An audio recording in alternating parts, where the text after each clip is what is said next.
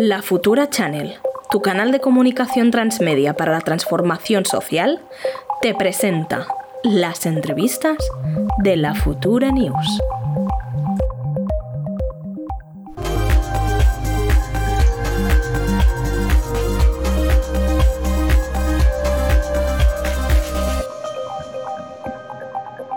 Guay tener aquí a Aida Gascón porque además de ser la directora de Anima Naturalis eh, en España eh, y una activista incansable desde hace un montón de años por los derechos de todos los animales, además de todo esto, es mi amiga, eh, la queremos mucho y, bueno, siempre estamos intentando colaborar con las cosas que, que, hacen y que, y que, tiran para adelante. Y es un placer que nos hayas dicho que sí, que hayas querido estar aquí, que te dejes entrevistar aquí. hombre, cómo no. Además, yo creo que es la invitada que nos trae el fondo más bonito desde que llevamos a gente ah. entrevistando aquí la futura. Bueno, y tenemos a Luki. Está Luki ahí al fondo en el sofá. Mira, lo conoces. Un saludito para él. Un saludito para Luki. ¿Cómo estás, Aida? Pues bien, bueno, un poco cansada porque ayer por la noche me fui a dormir como a las 3 de la madrugada porque vine de grabar toros envolados en Vinaros y en Terras de Lebra. Entonces, bueno, ahora me haré una siesta después de esta charla. Pero bien, bien, todo, todo bien. Ahora luego hablaremos de, todo esto de los toros envolados y del seguimiento que hacéis desde Anima Naturalis, pero yo quería empezar preguntándote por, por el, por el Beckfest. O sea, este, ah, este fin de semana pasado eh, hicisteis el primer Beckfest en Barcelona, además lo petasteis mogollón. felicidades y te queríamos preguntar cómo fue y, y sobre todo ¿por qué creéis que es importante eh, hacer un Beckfest en Barcelona? ¿Por qué, por qué necesita Barcelona un, un Beckfest eh, y si habrá más ediciones?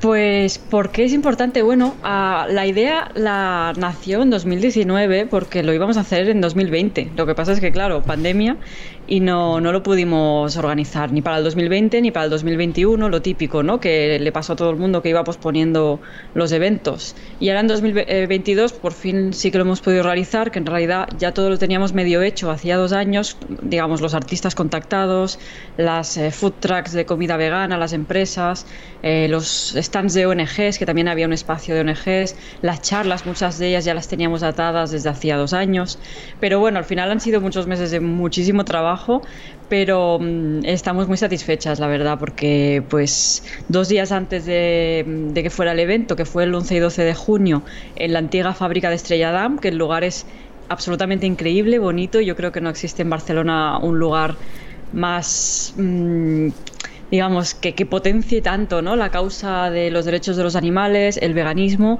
como, como la antigua fábrica de Estrella Damm, que es como, no sé, muy bonito, espacios interiores, espacios exteriores, la sala de conciertos súper chula y la sala de charlas, bueno, ahí es donde más lo petamos. La verdad que sabíamos que la comida siempre triunfa, pero las charlas tuvimos de todo, desde santuarios y protectoras que explicaban eh, un poco su, su experiencia, sus vivencias y tal desde también líderes de diferentes organizaciones, hablamos de activismo, de nutrición vegana, hicimos show cookings también, así que bueno, las charlas se llegaron a llenar como con 200 personas o así.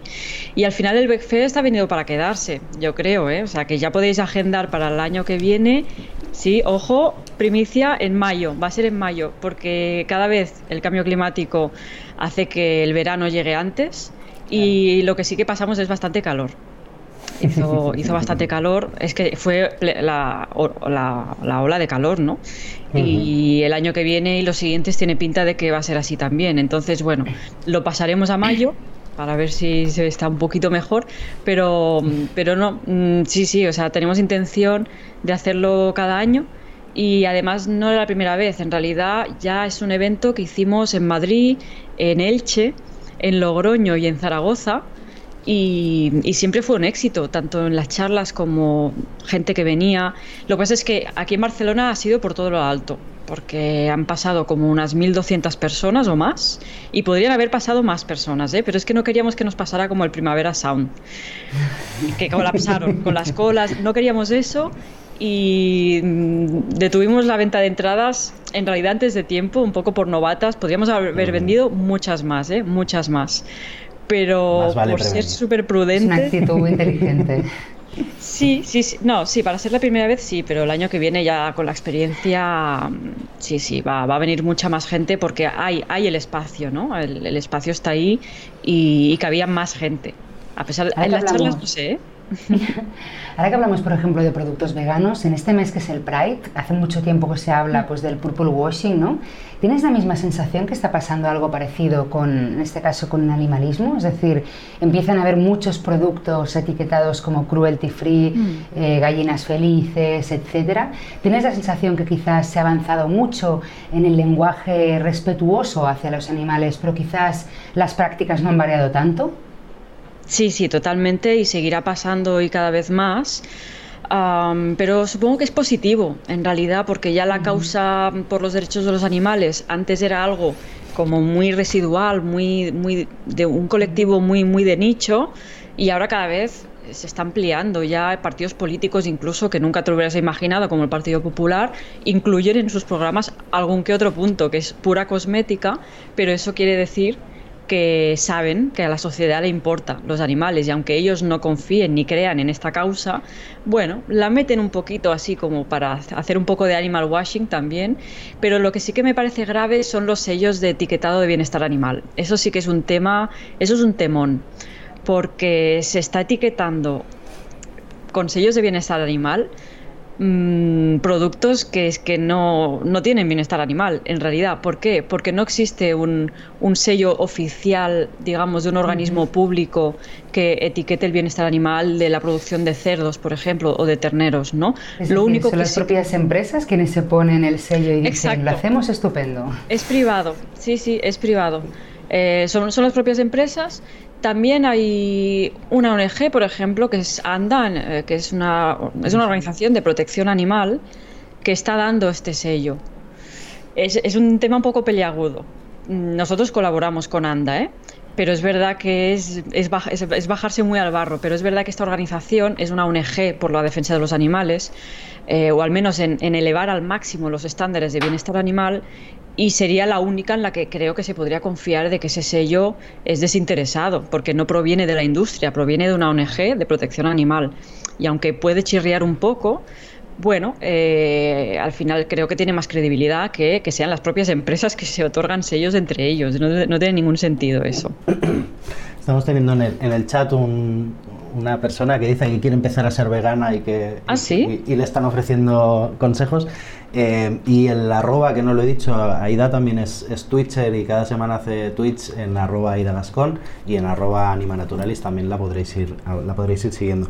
Aida, eh, este mandato digamos que está cambiando cosas a nivel eh, institucional, a nivel eh, legal para los derechos de los animales en primer lugar porque hay una dirección general de derechos de los animales no que es que ya de por sí es como una novedad eh, y porque está en trámite de aprobación la nueva ley, la nueva ley de protección y bienestar de, los animales. Eh, es una ley que en principio tiene como un consenso muy amplio en el, mundo animalista de que, avanza en muchas de las cuestiones que eran primordiales ¿no? para, para, vosotros, para las entidades y las, y las plataformas. Eh, ¿Cómo la ves tú?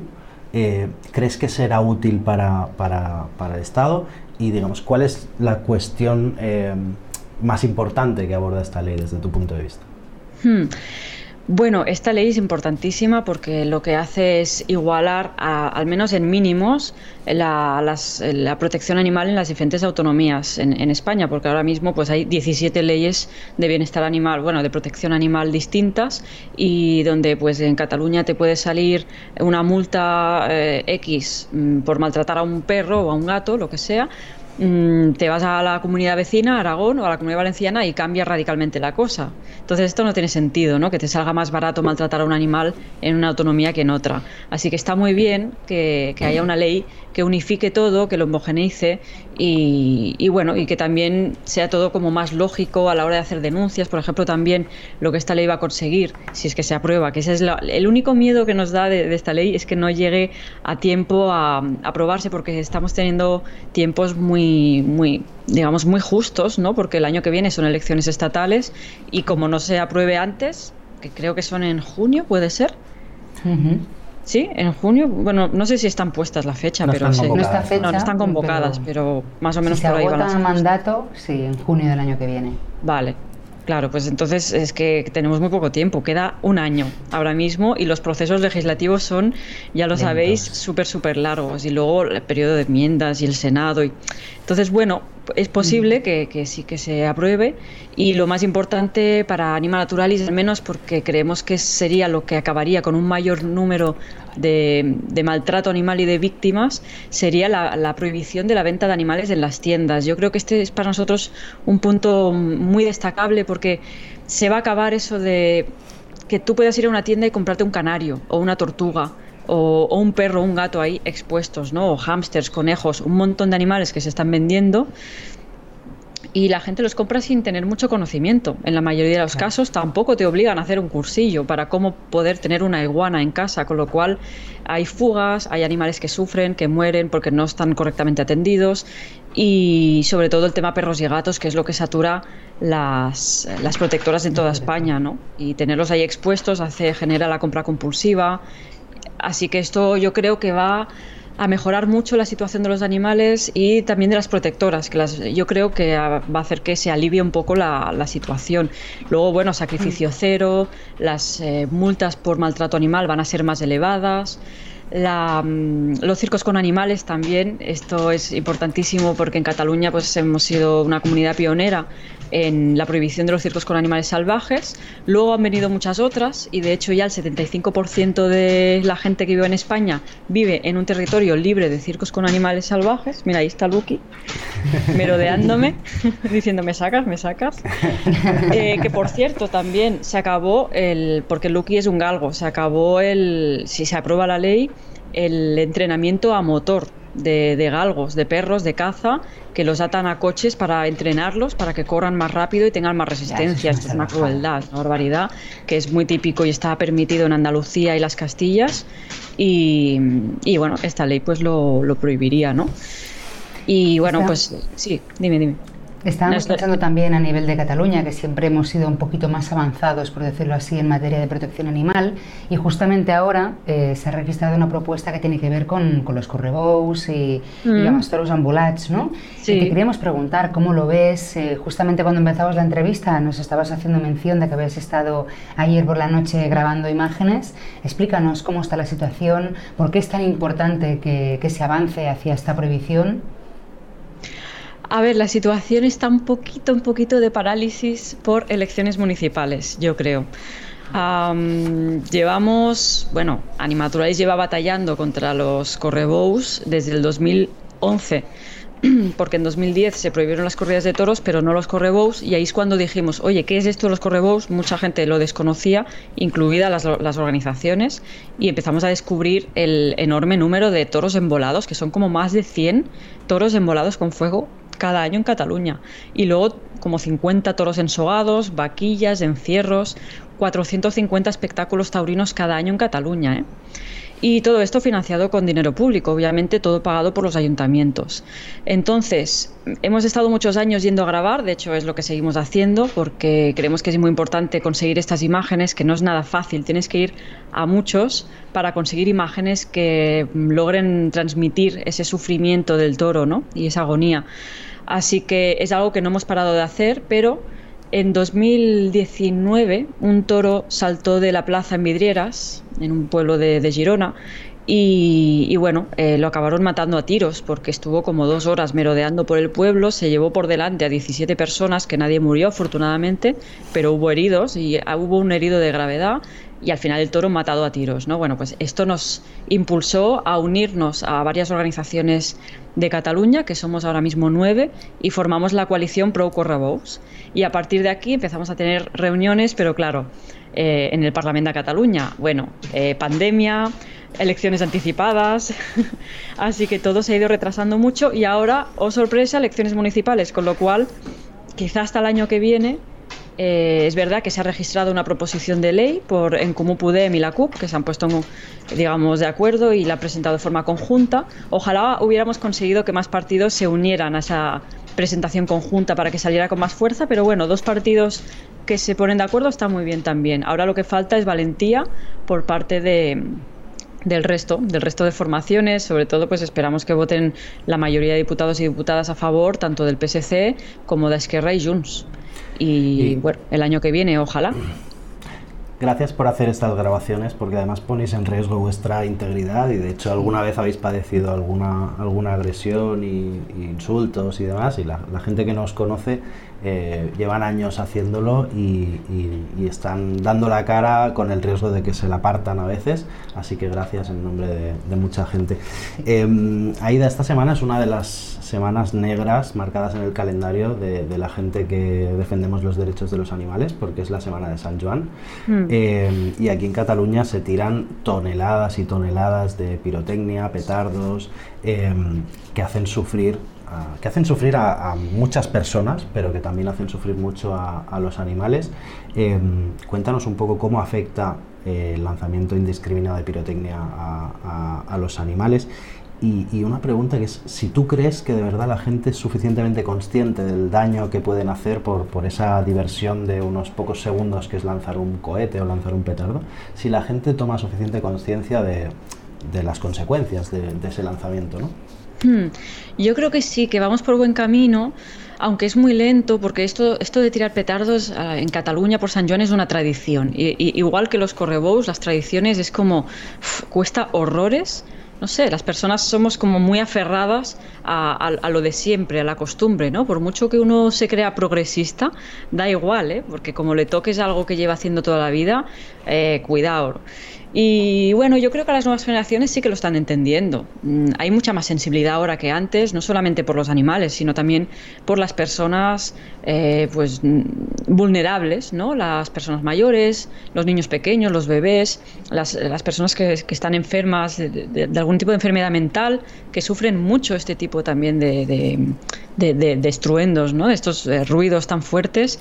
Y, creo que hay más sensibilidad ahora, sobre todo en las nuevas generaciones. Pero a nivel político, ah, bueno, es como siempre, ¿eh? muy pesado, pero se están viendo avances. Cada año, creo, yo, no lo tenemos súper contabilizado. El año pasado sí que eh, iniciamos una campaña contra la pirotecnia o hace dos años en la que hicimos unas acciones, no solamente en Cataluña, porque en Cataluña es verdad que en San Juan eh, es muy tradicional lo de los petardos, pero bueno, en la comunidad valenciana creo que nos ganan. Y luego en otras ciudades como Madrid en, en fin de año, es decir, la pirotecnia se usa en muchos lugares por distintas celebraciones, ¿no? Y y bueno, pues eh, iniciamos hace dos años esta campaña. Este año le hemos paralizado un poco, lo reconozco, porque nos hemos centrado demasiado en el Beckfest. O sea, demasiado no, era necesario. lo teníamos que sacar adelante y, todo no podemos, porque ahora ya eh, viene San Fermín también y también tenemos una acción preparada para hacer en Pamplona. Entonces, bueno, este año no hemos podido ponernos mucho con el tema pirotecnia, pero bueno, sí que hemos publicado cosas en redes sociales para concienciar, porque Animatoris actúa por la vía de la concienciación y por la vía de la incidencia política. Y empiezo a pensar que la de la concienciación es más fácil y más rápida. ¿eh? Yo pensaba antes lo contrario, pero no, no, empiezo a pensar, mm, a tener más esperanza en las personas que no en los políticos, la verdad. no, en los políticos no, perdón, ¿eh? en, en la estructura política, digamos, lo que cuesta de mover puede haber muchos políticos que estén muy concienciados, pero lo que es la estructura y los procesos parlamentarios son bueno, desesperantes. Bueno, a mí no me cabe duda que en este caso el poder municipal tiene un impacto muy grande sobre todo lo que tiene que ver con, animalismo o por supuesto con los correbous y que genera además grandes controversias también dentro de los partidos, incluso aquellos que llevamos en nuestro ADN eh, pues el animalismo y el respeto hacia los seres eh, animales, ¿no? Yo te quería decir, porque te oía hablar de San Juan, decir, es tan difícil, ¿no?, cambiar una, tradición, yo estoy de acuerdo con lo que comentabas, yo creo que, que eso no, que ser una tradición no es un argumento, es simplemente un hecho, por decirlo así, no es un elemento de defensa ni de detracción, creo que quiero pensar, no, estoy segura, hay tradiciones que mutan, gracias a Dios, con el tiempo eh, pues eh, pasan a ser más adecuadas al momento, más civilizadas, ya no se lanzan cabras de los campanarios por, por decir una obviedad, ¿no? Eh, pero creo que en el caso de San Juan, eh, no sé si tienes la misma percepción, pero puede que el movimiento animalista se mueva mucho en torno al código penal, ¿no? es decir, al prohibicionismo, al regulacionismo. Y no sé si precisamente en, este, en esta cuestión tendría quizás más interés de avanzar hacia un cierto diálogo entre la sociedad en el que podamos llegar a, ciertos acuerdos en los que tengan que ver pues, en, sitios, quizás en, pues, en la potencia de los aparatos que, se venden en torno al Día de San Juan, mm. eh, no solo por los animales, sino porque es un hecho que el día de San Juan hay muchos accidentes también entre niños y adultos que lanzan claramente eh, pues, eh, petardos para los cuales no, no, saben cómo hacerlo y llegan a quemarse o a producir incendios. ¿no? Entonces puede eh, que fuera un momento para hacer una cierta alianza entre aquellos que defendemos el Día de San Juan y también la pirotecnia y aquellos que no lo hacen pues por elementos diferentes y, poder acotar no tanto una prohibición, sino más bien una regulación en torno a aquello que tiene que ver con el sentido común, ¿no? Es no padecimiento, no riesgo, eh, acotar ciertos, ciertos sitios y además, eh, en mi caso, yo estoy convencida también, acotar también el, la potencia de ciertos eh, cohetes, ¿no? que creo que son un peligro. Hmm. Sí, sí, claro, tiene que haber una transición. Eh, cualquier prohibición, pues siempre va a ser mejor y más aceptada por la sociedad si es, ah, digamos, progresiva, ¿no? Si primero se va prohibiendo lo más, mm, lo más malo o lo más inaceptable y luego ya, pues al final lo que quede así como residual, pues al final acaba desapareciendo, ¿no? Y de hecho yo creo que sí que estamos muy abiertas al diálogo, al menos en, en Animaturalis, y a veces incluso se nos acusa de de eso, de ser como demasiado light en nuestras propuestas eh, que acabamos aceptando, ¿no? Porque en el tema correbous al inicio pedíamos la prohibición total de todos los correbous, de todas las modalidades. Y al final, hablando, es verdad que, que bueno, entablando ese diálogo incluso con la gente más afectada en las tierras del Ebra, veíamos que sí había una aceptación social a prohibir el torón sogado y el torón volado, pero dejar el resto de modalidades que, bueno, son crueles igual, pero no, digamos, no son tan tan agresivas para el animal, ¿no? Entonces, estamos abiertas al diálogo y en el tema pirotecnia mm, también entendemos que hay que ir reduciendo eh, pues esto, la potencia, eh, no venderlo en cualquier sitio, ¿no? Para no fomentar que en, determinados lugares eh, pues lo compras y ahí mismo lo tiras, ¿no? Pues bueno, que haya como unos lugares más acotados para practicar este tipo de actividad y que no afecte absolutamente a todo el mundo, porque lo que hay ahora creo, y también en la comunidad valenciana, es tú tiras el petardo donde quieres, ¿no? Entiendo que hay una ley que sí que regula, ¿eh? Los, los petardos más fuertes, en teoría, mm. creo que están prohibidos en, las zonas urbanas. Pero claro, ¿quién persigue esto? Es que ¿quién lo persigue? Si, se está permitiendo venderlos, es un poco como los collares de pinchos, que está prohibido utilizarlos, pero se venden. Entonces lo estamos haciendo mal, hay que prohibir venderlos. Mm. ¿No? Sí, eh, bueno, yo creo que hay que regular muchas cosas de las, de las que decías. Eh, las categorías de, la pirotecnia, que es hasta del C1, C2, C3, C4. Los C4 son los únicos que tienen restricción por edad, que se venden solo a mayores de 18. Todos los demás los puede comprar cualquier eh, persona, tenga la edad que tenga, y usarlos cualquier persona. Y, y, estamos hablando de que un cohete C3, C4 tiene una potencia sonora igual a la de un avión despegando. Es decir, es un, impacto sonoro brutal, ¿no? Y yo creo que ahí es donde, donde hay que meterse en, anular las categorías más altas, dejarlas solo para, para profesionales, si es el O garantizarlo, exacto. Es decir, yo creo que la mayor parte de gente que compra un C3 un C4 no es consciente de la potencia del artefacto y en muchos casos, insisto, ya no es el peligro hacia terceros, sino hacia uno mismo. Mm. Hay niños que están tirando eh, cohetes que claramente no saben cómo lanzarlos y, y adultos mm. también, insisto. También os recomiendo en, en YouTube hay un vídeo que ha salido las últimas semanas documental que es Tras el estallido, que está muy bien para, para ver eh, cómo afecta la pirotecnia a, personas y animales. Eh, Aida, hablabas, ahora hablábamos de, prohibir o regular, ¿no? De, cómo hacemos exactamente estas transiciones que, que nos explicabas, ¿no? Con la caza igual. Eh, es decir, con la caza tenemos el, el debate sobre prohibir la caza que es, digamos que es una cosa que vemos un poco lejana, ¿no? Eh, o regular mejor la caza o profesionalizar la caza, dicen algunos documentos ¿no? que, que, publican las entidades animalistas. Eh, y si prohibimos la caza, el, el, primer argumento que nos dan los, los, cazadores o el entorno de la gente que defiende la caza es eh, cómo vamos a parar la superpoblación de, de, determinados animales que no tienen depredador. ¿No? Gracias a los cazadores se para esa superpoblación. O sea, ¿cuál es la respuesta que, que dais a, a, esta, a este argumento? Claro, yo creo que no se puede prohibir la caza ahora mismo. Hay que hacer todo un estudio de cómo hacerlo, de cómo acercarnos a esa prohibición total, ¿no? En el futuro, que en el futuro digo, pues podría ser dentro de 10 años, pero claro, habría que ponerse ya analizar cómo se hace, ¿no? Eh, y, realmente cuál es esta gestión que están haciendo los cazadores o si incluso están provocando ellos el problema, ¿no? En el caso de los jabalís, eh, me gusta mucho centrarlo en el caso de los jabalís, primero porque es un problema que tenemos en Cataluña y también en muchas comunidades autónomas y que se consideran plaga, ¿no?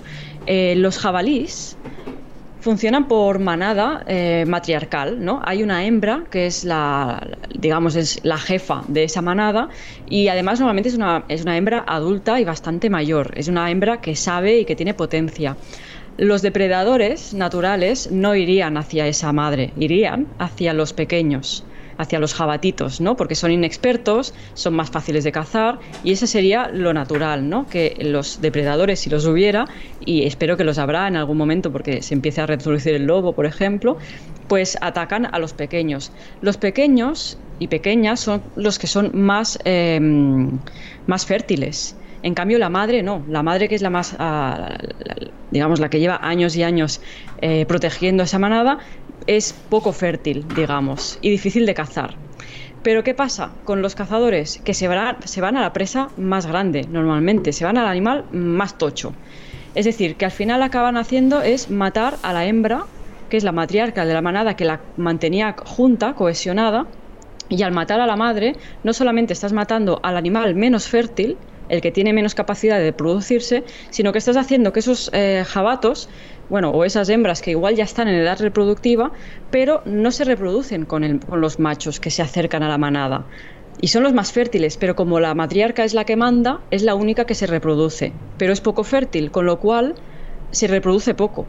Pero si la matas, esas hembras que son muy fértiles se, se escampan, digamos, se, dispersan. Se dispersan. Sí. Y, y se empiezan a reproducir con esos machos. Con lo cual matar a las hembras, las más grandes, que son las matriarcas, están generando un problema de superpoblación también. Todo eso sumado a que, bueno, a que se lo estamos poniendo muy fácil en las zonas urbanas con los contenedores, el sistema de basuras que tenemos, que les estamos poniendo la comida muy fácil. Entonces, claro, bajan eh, y bueno, provocan daños a los cultivos y todo eso, ¿no? Y molestias a los vecinos y tal. Pero matar nunca es solución, es como las palomas. La población de palomas en Barcelona hace años, cada año era más y más y más. Y el Ayuntamiento de Barcelona hace años, eh, cada año contrataba los servicios de una empresa exterminadora de plagas y a pesar de que la mataba un gran número, creo que incluso llegó a matar igual me lo, 400.000 palomas, igual es una exageración, pero más de 100.000 seguro. Y cada año había más y más y más. Y cada año se tenían que matar más. Ahora, con el sistema del pienso eh, anticonceptivo para las palomas, se está reduciendo la población y no se están matando. Y no está habiendo un problema de superpoblación, con lo cual matar no es la solución, porque lo que hacen es proliferar todavía más, porque estás matando eh, ejemplares que no son los que los depredadores matarían, ¿no? Claro. Así que bueno, para terminar el tema caza, yo lo que creo que sí que tendría que hacerse es prohibir las granjas de cinegéticas, que son, por un lado tenemos supuestas plagas de jabalís y por otro lado tenemos eh, granjas eh, criando jabalís, no tiene ningún sentido, o corzos o liebres, es decir, especies cinegéticas. Y por otro lado, prohibir las, las batidas de caza, estas fincas que tú pagas 3.000 euros por ir a matar animales que están encerrados en un, digamos, en un recinto de muchas hectáreas, pero cerrados. Entonces, eso tampoco tiene ningún sentido, ¿no? Si hablamos de la gestión cinegética, ahí es donde creo que hay que sentarse a hablar con biólogos, con partes eh, desinteresadas en el acto de matar, digamos, que no tengan eh, conflicto de intereses, y hablar de cuál podría ser la mejor solución para los animales. Ahora que hablabas de granjas, te queríamos preguntar también por las macrogranjas. Es decir, hemos tenido un año en el cual el Chulotengoit se convirtió en una especie como de topic, ¿no? Y, tenemos por un lado a las organizaciones europeas eh, y grandes instituciones básicamente diciendo que hay que comer menos carne. Tenemos por otro lado a la derechona pues haciéndose fotos ridículas con grandes manjares de carne y diciendo que no hay ningún riesgo para nada. Y por otro lado los animalistas eh, promoviendo el veganismo y el no consumo de carne. Y yo creo que, especialmente desde las instituciones, yo creo que se actúa con un punto de, de, miedo a reconocer elementos tan importantes como que todos los estudios científicos reconocen que el consumo de carne, especialmente abusivo, pues está conectado, por ejemplo, con, con el cáncer o con otras enfermedades, ¿no? Yo te quería preguntar, ¿cómo abordamos este debate? Eh, sabemos que vosotros os habéis dedicado, igual que decíais con los correbous, también a filmar imágenes que a mi modo de ver pues son tremendamente impactantes y muy duras sobre, en este caso, pues la situación que están los animales dentro de estas macrogranjas. Y yo te quería preguntar, ¿dónde encontramos este punto de intermedio, si es que lo hay, o cómo transitamos esta cuestión, ¿no? Hmm. Sí, pues como dices, hay que transitar hacia un futuro vegano. O sea, a mí no me cabe duda. Es un futuro que no veremos, ¿eh? Aquí estaremos muertos ya todos, digamos los que estamos ahora mismo, ¿eh? Estamos hablando de las próximas generaciones. Positiva, positiva ella, No, pero no pasa nada, estamos, plantando las semillas. O sea, tenemos que estar muy orgullosas de, estar eh, construyendo ese futuro que no veremos. O sea, me parece lo más altruista del mundo construir, trabajar en algo que no nos va a beneficiar, ni tampoco vamos a ver el resultado, ¿no? Es un poco trabajar. Les ha ido bien esta forma de trabajar. ¿Dónde? En Colombia les ha ido bien, es decir, han pasado 200 ah, años aguantando la derechona y por fin pues, las semillas han, han fructificado, así que... Además Petro muy animalista y bueno, bueno, eh, igual se acaba la tauromaquia en Colombia ya, ¿eh? eh muy prontito, gracias a, a estos resultados. Mira, ole Petro ahí. Pues sí, pues es una transición. Es la transición proteica para pasar de la proteína animal, que es algo ya obsoleto, que en realidad, pues no es obsoleto porque es muy vigente, pero en realidad eh, es algo que, que en realidad ya está en el pasado, porque ya no se puede mantener. Mm, al menos los niveles de consumo deberían bajar drásticamente, pero es que tenemos que empezar desde ya. Yo entiendo que hacerse veganos eh, no, todo el mundo ahora mismo no puede porque hace falta una mm, gran fortaleza para luchar contra la cultura y la tradición que nos impregna en nuestra cultura y en nuestro entorno, porque todo el mundo en su familia come carne y está tan naturalizado, integrado en la sociedad, que ir contra eso no es fácil. ¿eh? Ah, hay que ver muchos vídeos de mataderos, de cómo viven los animales en las granjas, que por eso pues entramos en, las granjas para documentar algo que, es, que si no la gente no lo va a ver en la tele ni en ningún sitio, ¿no? Eh, cómo viven los animales en las granjas, que eso es peor que el momento del matadero, porque el matadero al fin y al cabo pues es el final de ese sufrimiento, ¿no? Pero cada vez más la gente ya está más consciente de reducir el consumo de carne por el impacto que tiene a nivel medioambiental, aunque sea por un tema egoísta de, de dejar un futuro a nuestros hijos, ¿no?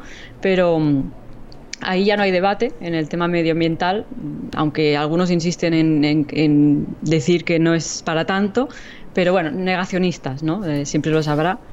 Y, entonces yo creo que lo que hay que hacer es eso, reducir mucho el consumo de carne, pero reducir me refiero a comer carne una vez a la semana, ¿eh? porque es que comemos carne cada día, la gente, la mayoría. Eh, y, siempre sale el que dice, no, pero yo como poca carne.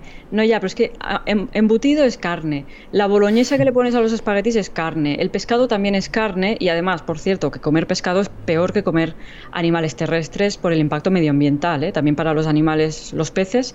Pero a nivel medioambiental hay un documental que se llama Seaspiracy que está muy bien, da muchos datos de cómo estamos, eh, digamos, vaciando los mares de vida. Y eso al final es muerte para todo el planeta, ¿no? Porque son el gran pulmón eh, ya, se, lleva años diciendo que no es el Amazonas, que también, sino que el gran pulmón es el océano. Y si se vacían de vida, se muere el océano, ¿no? y, y, bueno, pues eso, reducir empezar a tontear un poco con los, la proteína vegana, ¿no? Eh, pues ya sabéis, Eura, tofu, buscar recetas de cómo integrar esos ingredientes a tu alimentación, eliminar por completo el consumo de lácteos, porque no es para nada necesario, es muy fácil sustituir la leche de vaca por la leche de soja en el café. Eh, bueno, hacer esos cambios progresivamente, buscar recetas sin agobiarse, porque también hay gente que lo que hace es va a la nevera, lo vacía todo pero se agobia y luego vuelve a comer carne, porque bueno, hay que informarse sobre todo de nuevas formas de cocinar, más que de nutrición, en plan no agobiarse, o sea, a nadie le va a faltar en un inicio mm, proteínas, ni minerales, ni vitaminas.